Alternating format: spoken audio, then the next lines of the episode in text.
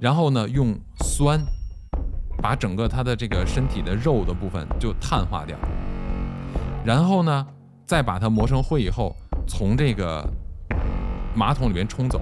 嗯，剩下的骨头怎么办？也是经过脱水处理以后，全部都砸碎。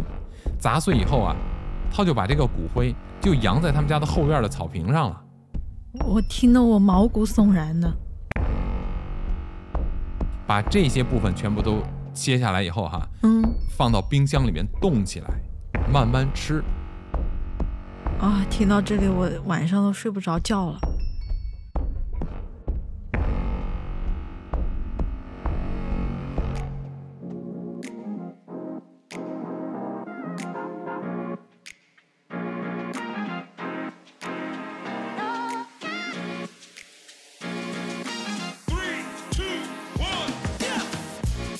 大家好，感谢订阅陶克斯，这里是不可思议，我是巴图，我是小追。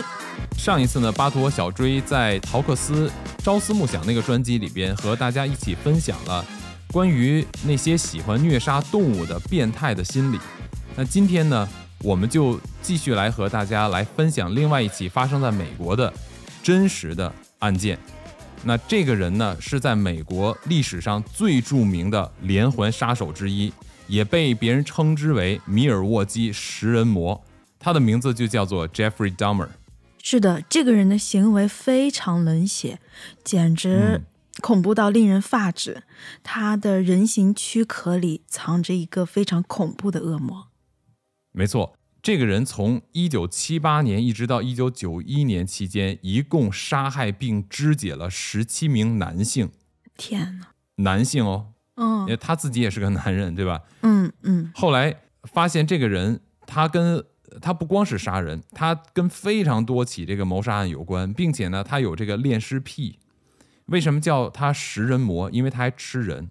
天哪，哎！而且他有一个癖好，就是他把人杀了以后，他喜欢去通过一些化学药剂的处理啊，然后去永久保存这些受害者的一些身体部位。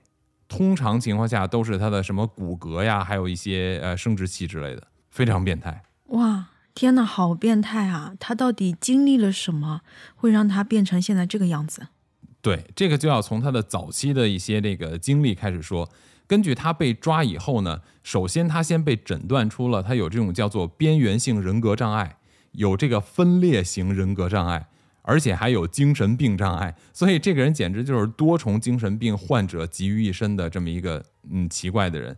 根据在这个十三年当中哈，他连续的杀掉了十七个人嘛，对不对？嗯。最后他被抓了以后呢，被这个法院判了一个十五项罪名的终身监禁，也就是说十五项罪名结合一起给他判了一个终身监禁。你知道他的刑期是多少吗？无限，呃，基本上就是等于是无限了。反正跟他的生命比起来就是无限，因为他的刑期长达九百五十七年。哇，九百五十七年是确实是无限。对啊，九百五十七年非常恐怖。最后，这个 Jeffrey Dahmer 他是死在了监狱里边，被他的另外一个监狱的狱友给杀死了，活活打死，殴打致死。是因为对他的行为非常的仇恨才打他的吧？咱们一会儿就会说到他为什么会被打死啊？因为这个人他就是邪恶到一个没有救的状态，所以咱们要先从他的童年经历开始。你刚才不是说他为什么会有这么多的问题吗？那嗯，他肯定是在他的童年时期啊，在他整个的生长过程中、成长过程中，他的家庭因素啊，可能一些社会经历，是不是给他造成了他现在的这种？分裂的人格是不是？嗯，那其实这个人很有意思。他的家庭按说啊，应该是一个挺普通的美国的中产阶层，而且他的父母都属于高知阶层。他爸爸是一个研究型的化学家，嗯，就是做化学研究的。然后他妈妈呢，也是一个那个年代啊，因为他出生比较早，是六十年代出生的人，那个时候还叫做电传打字机。我估计在那个年代应该是一个有点类似于计算机类的吧，就挺先进的，跟电子相关的。嗯，他妈妈也是一个老师，所以这个人其实出生在一个家庭教养非常好，家庭收入虽然不是富裕家庭，但是绝对是中产。嗯，而且在那个年代的中产，其实呃过得已经相当好了，就比起地球上其他的地方来说，嗯，我是在想啊，在他小的时候，是不是因为嗯、呃父母之间的一个，比如说环境啊，给他或者说是父母之间的相处模式，给他做了一个非常错误的示范。比如说父母感到情绪愤怒、吵架了，然后父母就会用一些非常极端的方式去处理这些问题，然后呢，久而久之，在这个他的童年，在他的脑海里就形成了一种模式，就是一有情绪就用一种非常愤怒的手段去发泄。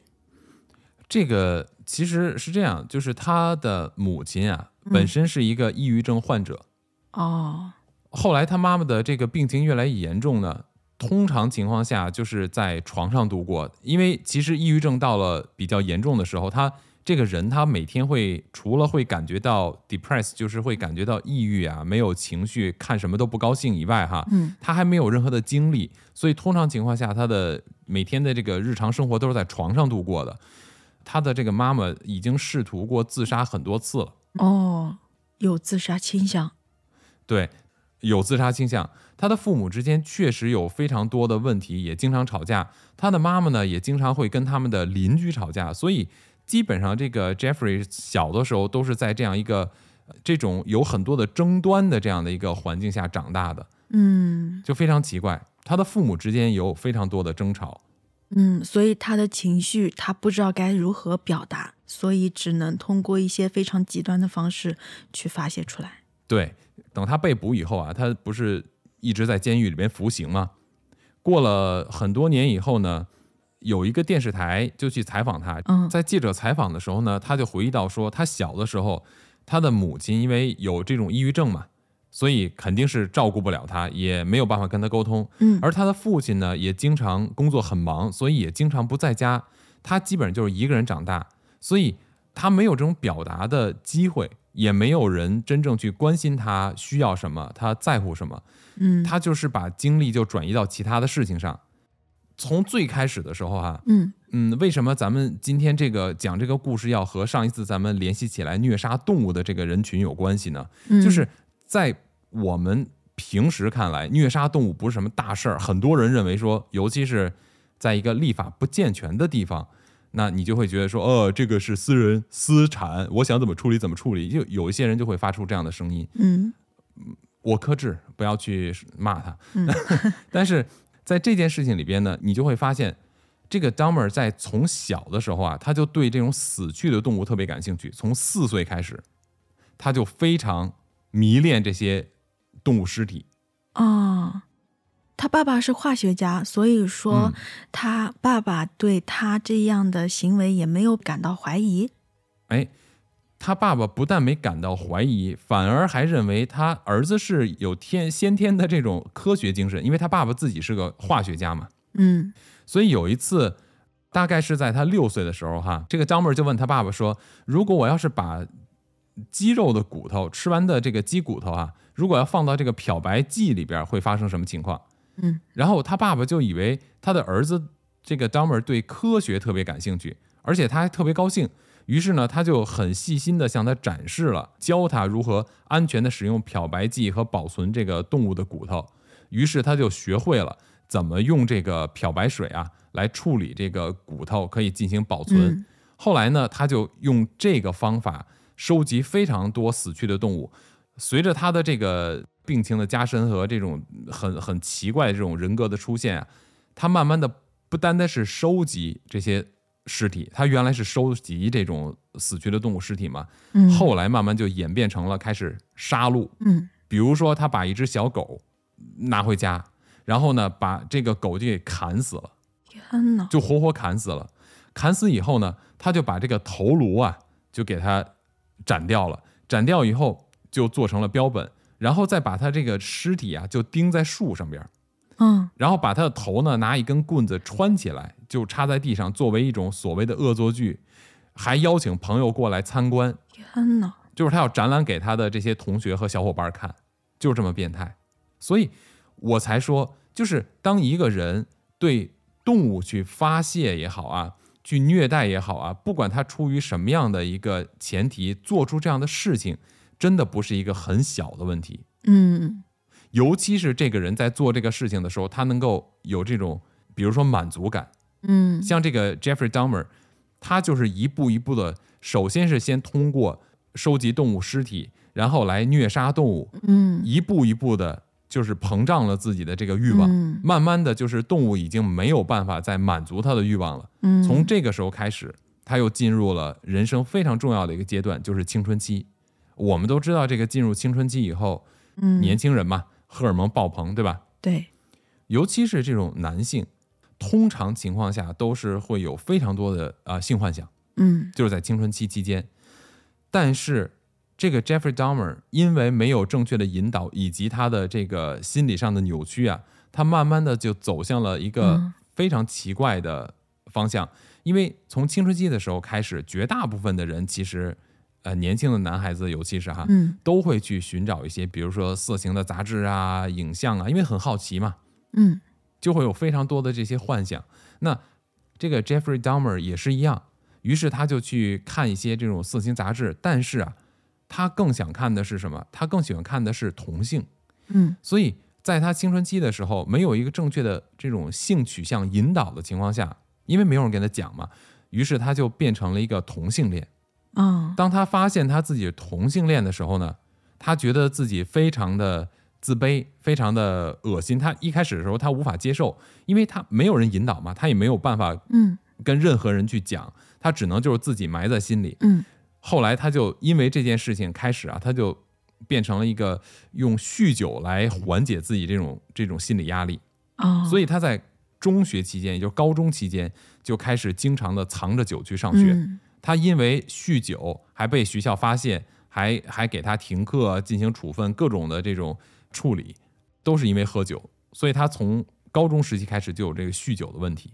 啊。嗯，就是一般很多杀人犯，他们这种暴力杀人的这种杀人犯啊，他们一般都会在嗯、呃青少年的时期就会有一些这样子虐待动物的这些行为出现呢。对，刚才说到了，他是为了发泄他情绪，同时呢，他又非常强化了他的一种心理变态的一个状态，所以他很容易把这种手段长大了以后会用到人的身上。没错。就像咱们上一次在那个朝思暮想的那个专辑里边谈到的，呃，关于虐杀动物人的心理，其中有一点哈，就是控制，控制欲，对吧？嗯就是控制欲，对另外的别的东西的支配欲。那其实这个 Jeffrey Dahmer 也完全出现了这个情况。他在十几岁的时候，他就随着他的这个幻性幻想啊，嗯，就伴随着另外一个东西。他需要的是什么呢？他还需要的就是一种完全的控制。他需要他的这个男性伴侣对他的完全的顺从。也就是说白了，他在幻想自己有一个性奴。嗯有这么一个统计，大概百分之九十九的这个年龄段的这个孩男孩子哈，都会有这种手淫的这个行为嘛。嗯于是他就是在呃做这件事情的过程中，他就一开始的时候，他只是把这种幻想和他这种思维哈集中在人的身体部位上边，慢慢慢慢的、逐渐的，他就和这个解剖交织在一起了。也就是他以前的这些经历，他不是虐杀过动物吗？这些，嗯对吧？嗯嗯慢慢的呀，他就把这两个部分混在一起，就形成了一个新的构想。新的构想。新的构想是什么？就是他开始慢慢的越来越倾向于这种恋尸癖，也就是说，他认为这种性行为和这个尸体在一起，可以让他得到更大的满足。这就是他的掌控感，而且他对这些尸体呀、做出这些行为，或者说他给那些被他诱拐来的那些男生吃安眠药，然后再做这些事情，他让他们失去了一个反抗能力，失去了意识，就是让他们变得听话嘛，变得乖巧。所以说，让他们变成一具尸体来展示他的一个掌控感。对，呃可以这么说。呃他自己的描述是这样的，就是说，当时这个采访他的时候也问他说：“你为什么要杀掉他们？”嗯他说的是什么？他说，第一，他想要一个完全的掌控感，嗯第二呢，就是他，因为他从小基本上就是一个人嘛，他的这个父母基本上对他没有多少的关心，所以他特别需要有一个人就一直陪在他身边。嗯所以他希望什么？就永久的让这些人陪在他们的身边，这是他的初衷。嗯那你想想看，一个活着的人是没有办法永久的陪着你的嘛，对吧？嗯他说的陪着真的是随时随地随刻哦。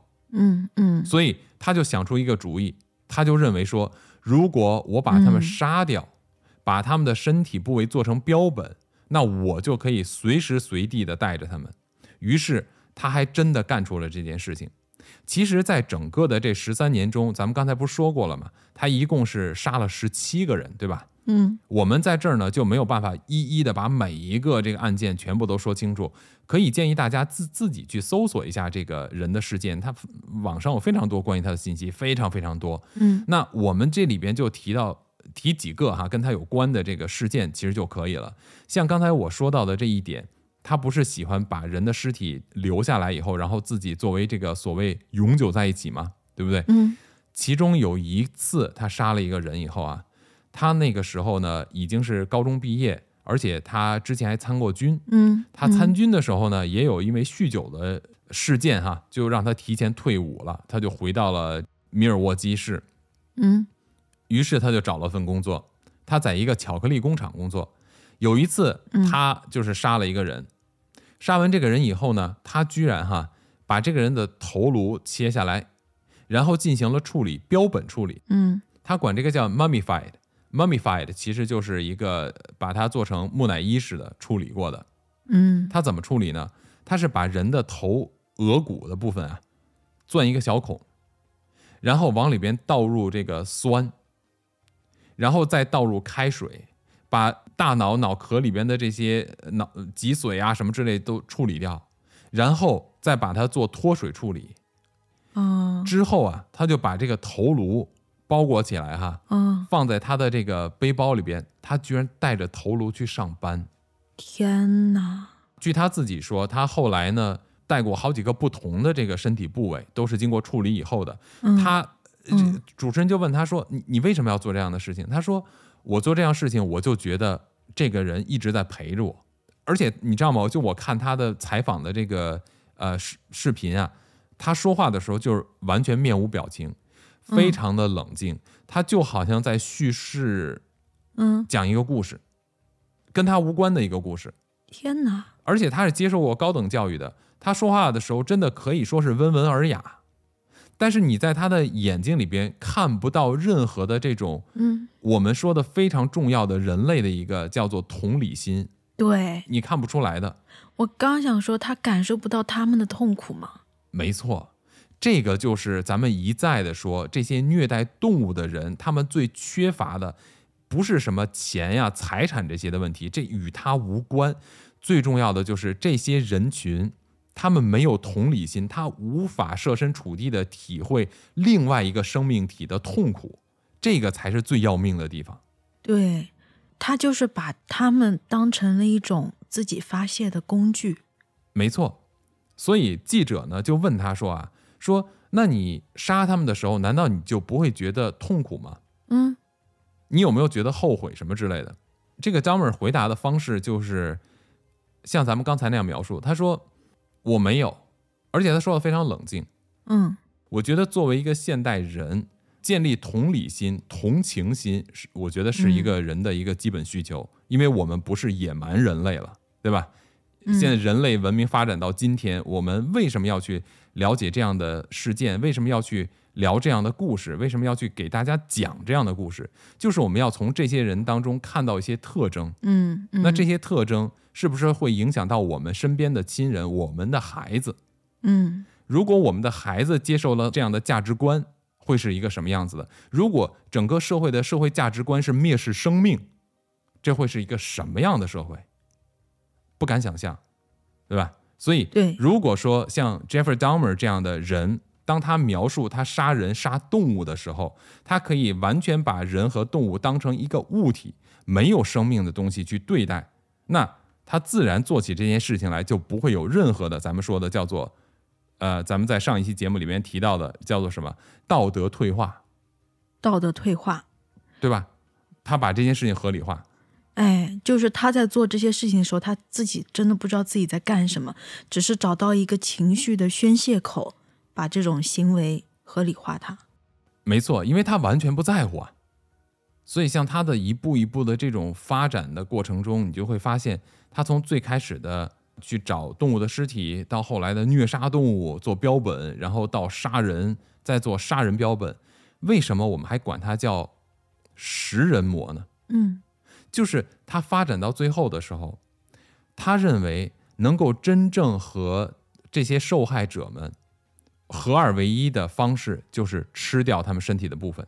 天呐，他是极度迷恋他们啊，用这种这个烹饪然后吃他们的方式来占据他们的这个身体。没错，所以他基本上从这个一九九一年开始啊，他就开始杀人。杀完人以后呢，他就把他们的身体的部分切下来，比如说，因为他以前杀人的时候，基本上都是杀完人以后就肢解掉。嗯，你知道吗？他杀的第一个人是嗯在他的奶奶家，那他奶奶看见了吗？没有看到。他绝大部分的案件都是发生在他的租的公寓里边。最后他离开这公寓，是因为他的邻居呀，经常抱怨他的房间传出来臭味儿。天呐，因为他在他的这个公寓里边杀了十四个还是十五个人，我不记得了。但是呢，就是他杀完人以后，不是要处理尸体吗？嗯，然后他这个处理尸体就会很臭，对吧？所以就是被邻居投诉，最后公寓管理员呢就要求他离开他的公寓，他才搬出去的。那嗯在这个之前，他在他的奶奶家杀过人，也在另外一个叫做 Ambassador 的一个饭店也杀过人。在他奶奶家杀人，这个是他第一次杀人，完了以后处理尸体。嗯那次是他也是他第一次杀人啊。他参加一个那种叫摇滚的这种音乐会，他开车回来的路上呢，就看到有一个想搭车的伸手搭车的一个男性，上身赤裸。我估计应该是音乐会喝了酒又挺嗨的，是吧？就光着上身在路上走，然后搭车。于是他就嗯搭他，搭他的时候呢，他就说服这个人说：“那你到我家来，咱们继续喝点啤酒什么的。”反正我估计当时这个 Jeffrey Dahmer 也十八岁嘛。另外那个你想参加这种音乐会的，肯定都是年轻人，而且他又是个男的，对吧？他没想那么多，然后就跟着他去了。去了姐喝了喝点酒以后呢，这个 Jeffrey Dahmer 就开始嗯想尝试亲近他，你懂我意思吧？嗯，明白。于是这个人，这个人不是同性恋，就跟他发生了争执。这个时候，这个这个 Jeffrey Dahmer 呢，他就非常气愤，于是他就拿起了一个十磅的哑铃，大概十磅的话，应该就九点几公斤吧，一磅是零点九公斤嘛，所以十磅的话应该是九公斤左右的这么一个哑铃，就直接砸向了他的头，砸倒了他以后呢，又向他的头砸了一下，这样的话，这个人就彻底被砸死了，对吧？嗯他就把这个人的尸体拉走了，就放到他奶奶家的后院一个地方，先跟他进行了发生了关系，就跟尸体哦。于是呢，他就开始思考怎么处理尸体，他就把他的尸体啊肉全部都刮下来，天呐，然后呢用酸把整个他的这个身体的肉的部分就碳化掉，然后呢再把它磨成灰以后，从这个马桶里面冲走。嗯剩下的骨头怎么办？也是经过脱水处理以后，全部都砸碎。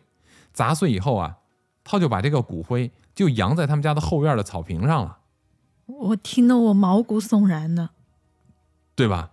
他的这个行为让你没有办法去能够想象怎么一个人可以做得出这样的事情。我们其实听过非常多的这种所谓的杀人分尸案，是不是？嗯嗯，但是像他这么缜密、非常科学性的，一步一步全部做完，关键是他居然就就把骨灰砸碎了，就撒在他奶奶家的后后院的草地上了。我这个，嗯，我的天哪！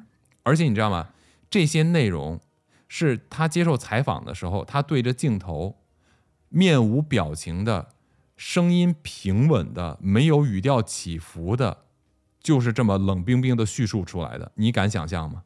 天呐，是吧？嗯，就很恐怖，对不对？嗯，对，对，所以就像刚才我也提到了，他处理人的头骨的时候，后来就是把人的脑袋不是钻一小孔，然后就倒入这个盐酸吗？嗯之后啊，他嗯杀了这些人以后，他就会发现一个什么问题，就是说，哎，据他自己说啊，他以前都是把这些肉啊，就全部都给他碳化处理以后，然后就冲走。他有一次杀了一个人，他就说，出于好奇心，他说我想尝一下人的肉是什么味道的。咱们刚才不是说，最开始他把这些呃他的身体的部分做成标本以后保存，呃带着满处乱走吗？嗯后来他干脆就直接开始吃人了。所以他说我一开始只是出于好奇，于是我就尝了一下这个人的心脏。后来他发现这个才是他能够得到满足的方法，就是让他真正的觉得这个人陪伴着他，就一直跟他在一起了。于是乎，他就开始收藏他的这些受害者的心脏、肝脏，还有二头肌，也就是它的肌肉组织部分。嗯然后呢，把这些部分全部都切下来以后，哈，嗯，放到冰箱里面冻起来，慢慢吃。天哪，他对食物，他这样子处理他的食物的方式也非常冷静。非常的冷静，这让我想起什么？其实，在美国有很多的人特别喜欢打猎，嗯就是每年哈，美国有很多的地方它有这种狩猎季，嗯。美国的这种野生的鹿很多，梅花鹿啊什么之类的，嗯，所以呢，嗯。有定期开放的这个狩猎季，你可以去打鹿，不然鹿的这个数量也会变得特别多，因为毕竟野生动物像熊啊、狼啊这呃什么都已经越来越少了嘛，嗯。所以鹿的这个繁殖能力又很快，嗯。于是呢就开放这种打猎季、狩猎季。嗯。一般的人打完鹿以后就会这样肢解完了以后，把鹿的肉，然后就放到冰箱里保存。但是在我感觉，就是他把人这样处理完了以后，就好像打了一只鹿一样。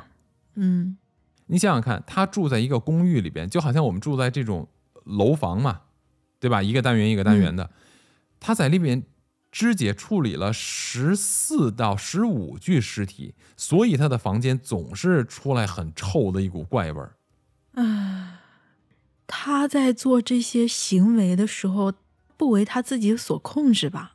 不是，咱们刚才最开始的时候说到了，说虽然他被鉴定出来了有各种人格障碍，但是根据这个心理学家的对他的分析，每一次他在犯罪的过程中都是清醒的状态，所以他并不是糊涂的，并不是说那种失去理智的冲动杀人，他不是，他是有非常明确的目的，有要达到的目标，以及缜密的计划，以及事后怎么去处理这些问题，所以非常可怕。嗯这个就是为什么在整个美国这个社会历史上，把它叫做 evil，就是真正的魔鬼，没有人把它叫坏人，都管它叫魔鬼，就是这个原因。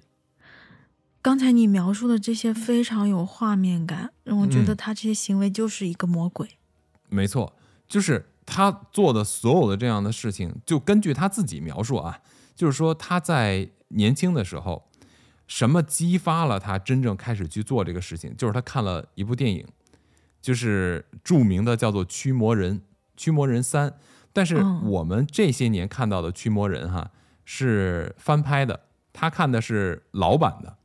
嗯他就说，当他看这个驱魔人以后啊，他就嗯感觉自己好像是有内在的一股魔鬼的力量在支配他去做这样的事情，同时他也感觉到自己叫有一种色情狂的感觉，就是既是那种想有杀人的这种冲动，去加害别人的冲动，也有这种就是像色情狂一样的这种冲动，所以他的这种心理呢，没有办法跟任何人去讲，也没有办法跟任何人去描述，于是他就一直是相当于把自己就不断的压缩、压缩、压缩，最后就变成了一个必须用行动去满足他的这种需求，非常的变态。诶，这样子的话，在他的世界里，本身的世界里，他是非常的孤独、非常的无助的，可能没有人看见他，因为他小时候被人忽视、被人遗忘、被人抛弃，所以他觉得自己非常无能为力，所以他通过这些方式，比如说用这样子最暴力的方式，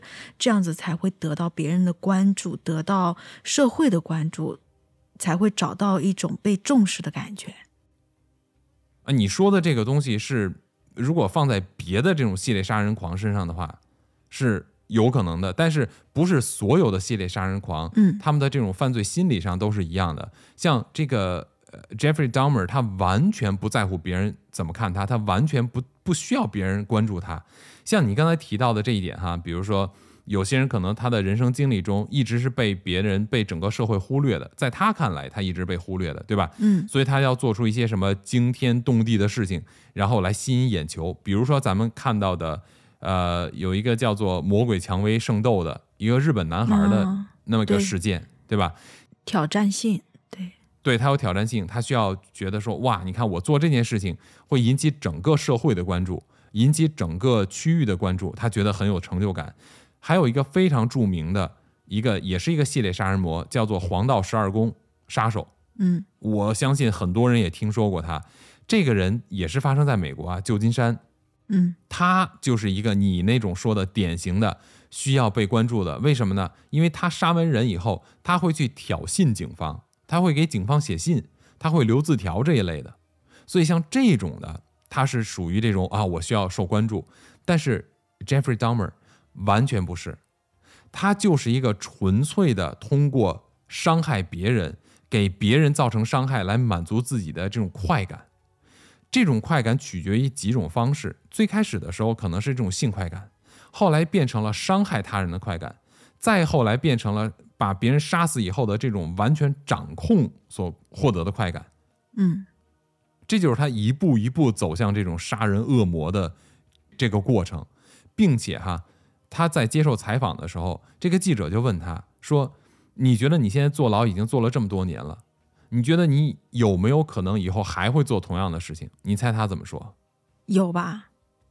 他就说：“说我肯定还会再做的，说我这种人不能被放出去，一旦你把我放到外边，我还会做同样的事情。”他说：“甚至我在监狱的时候，我都时不时的就会有这样的冲动。诶，他知道自己不能放出去，也就是说，他能够意识到自己做的是不对的事情。之前不就说过吗？他经过心理评测以后啊，他所做的所有的事情都是完全清醒的嘛。刚才不是说过吗？嗯对吧？嗯所以就是他的这个整个的犯罪的情况，没有任何的冲动，没有任何的不理智，是完全在理智的情况下做到的。嗯那这件事情，他在监狱里边，他还会想能够去做这样的事情来满足他自己，这其实也给他奠定了一个他在监狱里被杀的一个一个基础，是因为发生了什么矛盾吗？可以这么说。我刚才在最开始的时候说他被关起来了，他不是被判了九百五十七年嘛，对不对？嗯那到后边的时候，他的一个狱友就在监狱里边杀了他。等他死了以后呢，很多受害者的家属啊，把这个杀死这个 Jeffrey Dahmer 的这个监狱的这个犯人当做英雄，还去感谢他，因为这个狱友或者叫这个跟他关在同一个监狱的这个人呢，也同样是一个杀人犯。嗯然后他杀死这个 Jeffrey Dahmer，后来记者和这个呃警察来问他，有的是采访他，有的是询问他，就说你为什么要杀死他？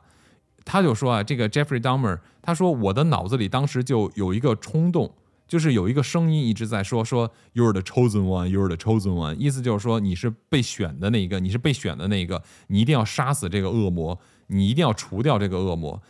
他在这个 Jeffrey Dahmer 被杀的这一天哈，嗯这个人同时杀了监狱里边的两个人，而且呢，他杀死这个 Jeffrey Dahmer 的时候，Jeffrey Dahmer 的身高挺高的，大概得有一米八几，我要没记错的话，应该有这个 six feet 以上，应该是在一米八五左右。然后体型呢，虽然不是很很这个肌肉男，但是他身高这么高啊，加上他的体重的这个体格，他并不是一个瘦弱瘦小的。你想想看，他能杀十七个男性，对吧？是当然，他杀这些男性的方法，大多情况下都是通过跟对方喝酒，然后偷偷的把安眠药放到对方的酒里边，然后弱化这个人的这个反抗能力，再杀掉他们，对吧？嗯但是呢，他毕竟是一个这么大体量的一个男性，嗯他是活活被打死的，就是被他的监狱的这个关在同一监狱的这个犯人，活活把这个 Jeffrey Dahmer 打死的。那后边这个警察就分析说啊，嗯说这个 Jeffrey Dahmer 他应该自己知道自己不应该活着，而且他自己曾经表示过，说我这种人不应该活在这个世界上，你知道吗？所以呢，就猜想说他被打的时候他是想死的，嗯他并没有反抗，活活就是挨打就被打死的。嗯对，然后这个所谓的这个 chosen one，也就是杀死他的这个犯人，呃为什么他会有这种心理上有这个想法？嗯脑子里边会有这种幻听一样的，对吧？就好像有有有谁在跟他说你一定要杀死这个恶魔，他就描述说这个 Jeffrey Dahmer 他们在监狱里边的时候，他就特别不喜欢这个人，因为他觉得这个人特别叫 creepy，就是非常的让人不舒服的一种感觉，包括他的眼神、他的做法，而且据说哈，包括狱警也得到证实，就是这个 Jeffrey Dahmer，嗯他会故意做出一些激怒别人的行为，比如说，因为犯人都在坐在同一个桌子上吃饭是有这个要求的嘛，对吧？大家都坐在一个地方吃饭，啊、当然美国的呃犯人相对有一些自由，对，不像我们嗯。在电视里看到的这边一样，他那边的犯人，比如说他在吃饭期间可以自由选择坐在哪里，那 Jeffrey Dahmer 呢，他就会拿着他的饭，然后坐到其他人周围哈，嗯。于是他就开始弄他的吃的，比如说他拿的面包也好，什么也好，他就开始把它用手撕碎，然后倒上一些液体，就弄得很恶心，就一坨，然后往那一摆。其实这个在美国的餐桌礼仪上是非常令人讨厌的一个做法。虽然他们是犯人，但是他们基本的行为的这种呃 standard 就是这种喜好还是跟普通的人是一样的嘛。所以当看有一个人吃饭的吃相这么恶心的时候，所有人都不喜欢，对吧？他不单单是故意的把这东西弄得很恶心，同时他还会要来，比如像番茄酱，然后就倒在上边。他就经常会说说我要吃了你，然后说你小心哦，我会咬你的。比如说，他就威胁周围的人，你不要怎么怎么样，我会吃了你，什么什么之类的。他就会跟别人说这样的话，让别人非常难受。而且他还会拿番茄酱就倒在他这种东西上面，说这个就像我吃人的脑子一样。天哪，他说：“我怀念我当时吃他们的时候，怎么怎么样，就开始描述他杀人的经历，他吃这些人肉的经历。你想想看，他被关在的是这种罪大恶极的这种监狱里边，但是这些杀人犯可能是坏人，嗯。而这些杀人犯不是魔鬼，嗯。因为这个 Jeffrey Dahmer 就像我说，他是 evil，他是魔鬼，他被称为魔鬼，他不是被称为坏人。嗯，他故意去激怒他们，他故意去激怒他们，对，会不会这是一种他不想活在这个世界上的一种方式？哎，有人这样去猜测，因为呢，就是后边的根据调查，据说呢，本来杀死他的这个人，所有人都知道他很讨厌这个 Jeffrey Dahmer，而且曾经扬言说过我要杀了他。但是呢，他们两个并不是在一起工作，他们什么时间被杀的？就是这个 Jeffrey Dahmer 什么时候被杀的？就是这些犯人要轮流去执勤，比如说打扫这个监狱里边的厕所呀什么之类的，就相当于值日生一样，你知道吧？就是打扫卫生的这种。那他们呢，本来不是在一组的，但是临时的狱警就把他们两个调配到一组了。嗯所以有的人就猜测怀疑说，其实狱警啊也是故意想看看他们会发生什么，就是让这个人杀死他，因为这人一直一直想杀了他，而且这个 Jeffrey Dahmer 他给整个美国社会、给整个这个国家造成的影响嗯，都不是一点半点的，他把整个这个社会，像 Milwaukee 这个地方啊，就陷入了一个长达好多好多年、几十年的一个恐惧当中。嗯你知道吗？所以呢，包括狱警、当地人，所有人都非常的憎恶他、憎恨他。所以当这个人杀死了他以后，很多的普通的民众啊都在叫好，都没有责怪他，嗯就非常有意思。事实上，这个犯人就是杀死这个 Jeffrey Dahmer 的人，他到今天还活着，还在监狱里服刑。而且在他杀死这个 Jeffrey Dahmer 以后啊，他还自行学习，然后有不少成就，还出了很多书籍。他写诗减刑了。没有减刑，不存在减刑这一说，因为他们这些人哈都是好几个谋杀案在一起，你再怎么减刑，几百年的刑期你也出不来。哦，后来杀死这个 Jeffrey Dahmer 以后啊，呃对他的描述就好像是他就跟释怀了很多东西一样，就好像他革新了一样，你知道吗？这个人，嗯于是他在监狱中就开始学习写作、写诗，他出了诗集，然后他还学习音乐作曲，他还写了很多关于作曲的书籍，以及做了很多音乐发表。嗯。而且呢，最有意思的是，他的这些出品物啊，还可以在亚马逊的出版物的这个地方来购买，你可以买得到他写的东西、发的东西，嗯，无论是音乐还是书籍，他还赚了不少钱呢。嗯，嗯，他把 Jeffrey Dahmer 杀死了，就好像把自己内心的恶魔也杀死了，放下了。确实有人这样去评价过，所以整个这个事件是非常有趣的一个事儿。嗯，是，对我们今天因为时间有限，这个 Jeffrey Dahmer 他做过的案子，啊、每一个案件的发生，他选择人都是有非常缜密的计划的，包括他对人的选择，他自己说，记者就问他说：“你来选这些受害者的时候，有没有一些偏好？因为这十七个受害者里边有九个是黑人男性。”同时，他还有一个是混血，是一个菲律宾亚裔的混血，所以就是说，你是不是比较偏好于就是少数族裔？因为在美国，哦白人是相当于就是汉人一样嘛，就是叫做普通的，然后其他有色人种叫做少数族裔，比如像咱们这样，对吧？都叫嗯少数族裔。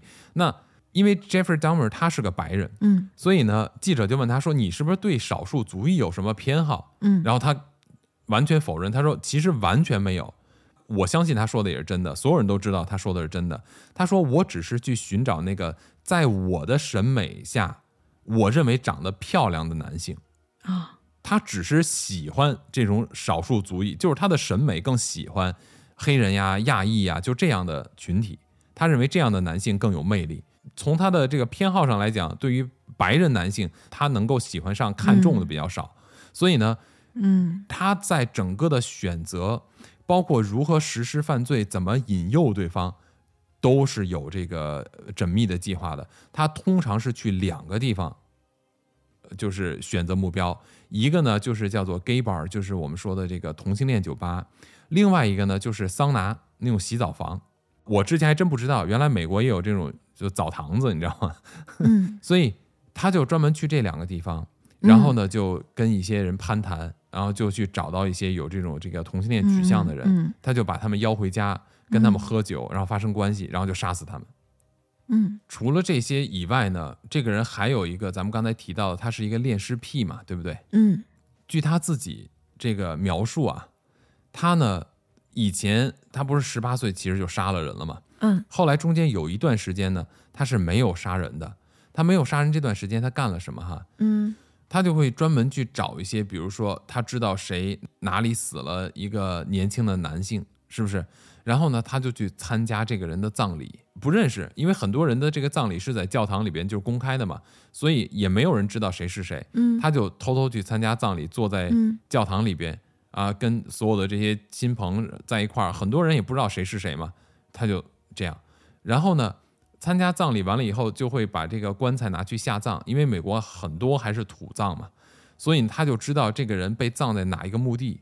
于是等到晚上的时候，他就去把他们挖出来。他说他那个时候他就一直脑子里一直在幻想啊，嗯就是比如说他看到一个他觉得长得比较好看的一个男性死掉了，对吧？然后呢，他就脑子里就开始幻想，他要把他挖出来，然后抱着他一起去睡觉。嗯，他脑子里就幻想着去躺在尸体里面去睡觉。然后这个记者就问他，采访他的人就问他说：“那你有没有成功？”他说他之前去挖了，但是由于这个土太硬啊，他没想到这个东西挖起来这么硬。因为在美国的这个下葬它是有要求的，高度是有要求的，你不能够呃挖过深，你也不能够不够深，嗯，因为不够深的话，一下雨嗯什么它可能就飘出来了。如果挖的过深的话呢，又可能会污染到这个地下的水、水源之类的，所以它是有一个固定的标准的要求，多深。他但他不知道嘛，他不知道就是说这个土啊会砸得这么结实、这么硬，所以他自己晚上拿一个铁锹挖了半天，累了半天没有挖开，于是他就放弃了。